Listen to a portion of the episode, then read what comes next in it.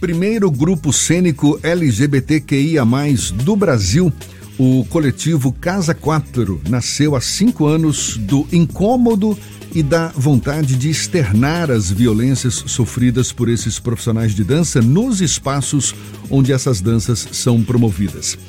Pioneiros em trabalhos cênicos de dança de salão para o público LGBTQIA, o Casa 4 celebra, portanto, cinco anos de atuação e a gente vai conhecer mais sobre esse grupo conversando agora com o dançarino e coreógrafo do coletivo Casa 4, Leandro de Oliveira, nosso convidado aqui no Issa Bahia. Um prazer tê-lo aqui conosco, Leandro. Seja bem-vindo, bom dia. Bom dia, um prazer para mim estar aqui, estar aqui hoje, nessa manhã.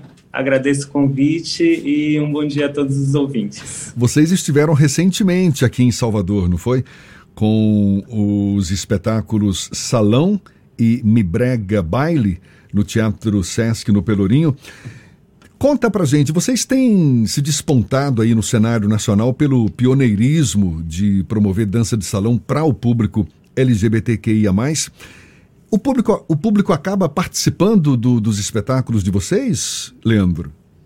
Sim, sim. É, nós estamos esse ano comemorando cinco anos né, de nossa trajetória aí. Com esses cinco anos nós conseguimos produzir né, é, dois espetáculos. Salão foi o primeiro dos espetáculos. Nós nos reunimos, nos reunimos para falar justamente das, dessas microviolências que nós é, sofremos nos espaços tradicionais de dança de salão né, desde uma olhada atravessada a comentários é, depreciativos. E aí a gente conta, relata nesse espetáculo é, essas vivências nossas, é, através de um espetáculo bem poético que a gente consegue sim acessar muito é, as pessoas, não somente o público LGBT, mas também toda, todo, o público que vai assistir nos prestigiar. Já no segundo espetáculo, que se chama Mi Brega Baile, a gente meio que cria uma ambiência de um espetáculo que é, o, é um baile, que seria o baile, o nosso baile, como nós é, vemos o baile, né? Como seria um baile ideal para a nossa comunidade, que na real é um baile que abarca todas as pessoas, todas as diversidades, é, independente de sexualidade, de gênero. E esse sim, a gente, o público está dentro com a gente, participa com a gente, vivencia aquele ambiente com a gente e é muito divertido. E no Sesc Pelourinho, a, a gente apresentou essa, esses dois espetáculos, um seguido do outro, e aí o público pôde é, participar com a gente dessa nossa pequena trajetória de cinco aninhos aí, e foi isso, foi um momento muito especial para a gente, após pandemia, após toda esse, essa, essa realidade que a gente viveu, nos reencontrarmos com o público para comemorar juntos esses cinco anos. Você chama de pequena trajetória, mas que já desperta o interesse de, de, de muita gente, inclusive do meio acadêmico. Eu sei que o coletivo já recebeu convites para observações e até como objeto de pesquisa acadêmica de graduação, especialização, mestrado, doutorado em universidades de várias regiões do Brasil. Como é que você explica esse interesse acadêmico pelo coletivo? Leandro? Eu acho que tem, uma, tem, tem muito a ver com a carência desse, da abordagem desses temas, né? E também a, a, a, o crescimento do interesse sobre os estudos de gênero e de sexualidade nas academias. E como a gente é um coletivo cênico que a gente é pioneiro nessa abordagem de falar sobre nossas questões dentro das danças de salão e, e de uma forma poética, acessível, eu acho que gerou esse interesse de, de alguns estudiosos em relação ao grupo. E a gente fica muito feliz com isso, né? É como você, como você disse, a gente tem uma, uma pequena trajetória, mas uma trajetória intensa, assim, a gente já é, rodou o Brasil com nossos espetáculos, participou de muitos festivais, tem interesse dos acadêmicos em estudar nossos, nossos espetáculos, nosso, é, nosso modo de produzir, nossos processos. Enfim, a gente é muito feliz com isso e tomara que seja muito. que cresça, né? Tanto em intensidade quanto duração de tempo aí, o Casa 4. Leandro, quando a gente tem uma visão da dança de salão, a gente sempre tem remete a, ao par homem e mulher.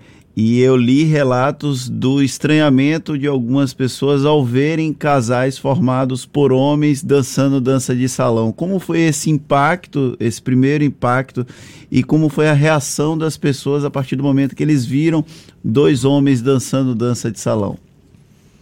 É, é, é incrível você colocar isso, porque é justamente esse, esse foi um dos, dos é, estopins para a criação do grupo, né?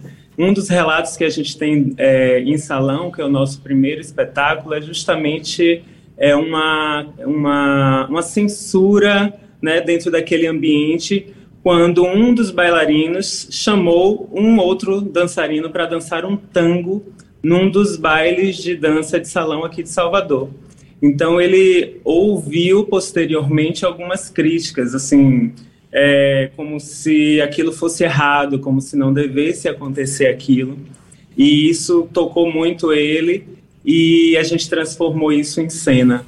Então é, é comum a gente não, não ter, é, não vivenciar, não presenciar, não assistir o afeto entre homens e a dança, como é, dança de salão, como é uma, uma dança que tem muito toque, que a gente é, dança junto, tem a troca de olhar, tem o corpo próximo, também causa essa, essa estranheza em muitas pessoas que estão, não estão acostumadas com esse afeto entre dois homens e essa, essa proximidade entre dois corpos masculinos.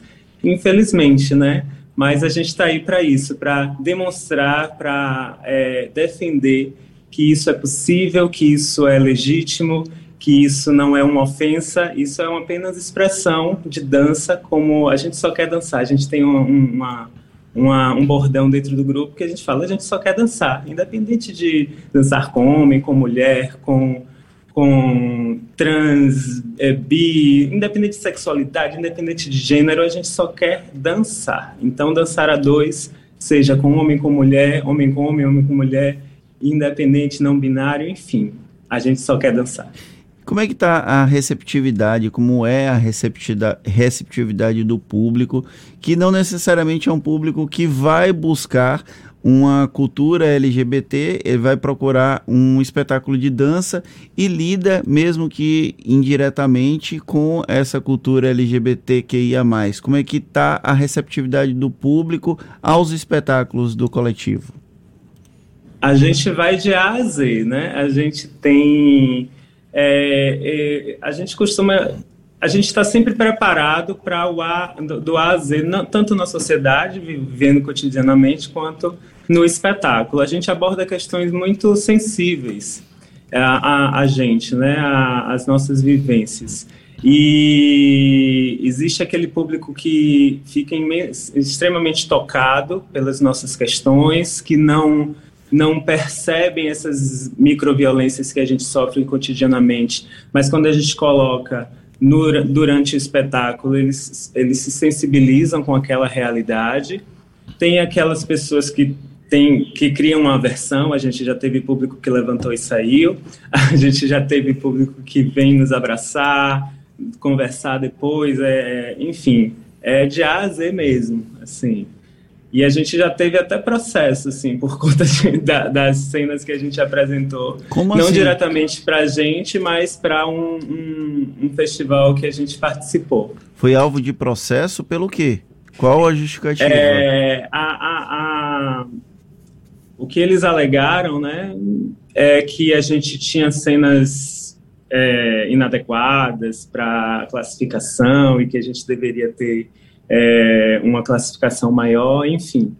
Porque, e aí criaram lá uma, um texto que, inclusive, no segundo espetáculo, a gente faz uma alusão a esse processo, falando sobre ele durante o espetáculo, né? Então, eles falaram algumas coisas com dedo médio em riste, algumas coisas que poderiam é, ser consideradas para que a gente tivesse uma classificação menor, dedo médio em riste, com toque proposital na genitália, o que não acontece de fato.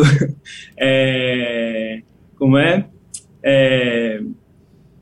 é? movimentação com nos moldes do funk, como se isso fosse alguma coisa que a gente tivesse como proibir, que, enfim, como fosse uma tivesse que ter uma censura em cima disso, enfim, foram alegações superficiais, mas aí a gente não se abateu e levou isso para o segundo espetáculo, refletiu sobre isso e continuamos seguindo nossa trajetória aí é, dentro da nossa ideia do que é, do que é, é legal para gente. Leandro, a gente falou dos espetáculos Salão e Mibrega Baile, os dois que vocês montaram até agora e que foram apresentados recentemente no Teatro Sesc Pelourinho aqui em Salvador. Vocês têm a pretensão de voltar a Salvador e já tem um novo espetáculo sendo gestado também? Como é que está esse processo de criação de vocês? Voltar a Salvador, a gente a gente é de Salvador, né? A gente é fundado aqui, agora a gente vai para São Paulo, vai passar um tempo, vai para Belo Horizonte também. É, mas Salvador é sempre um desejo estar aqui sempre.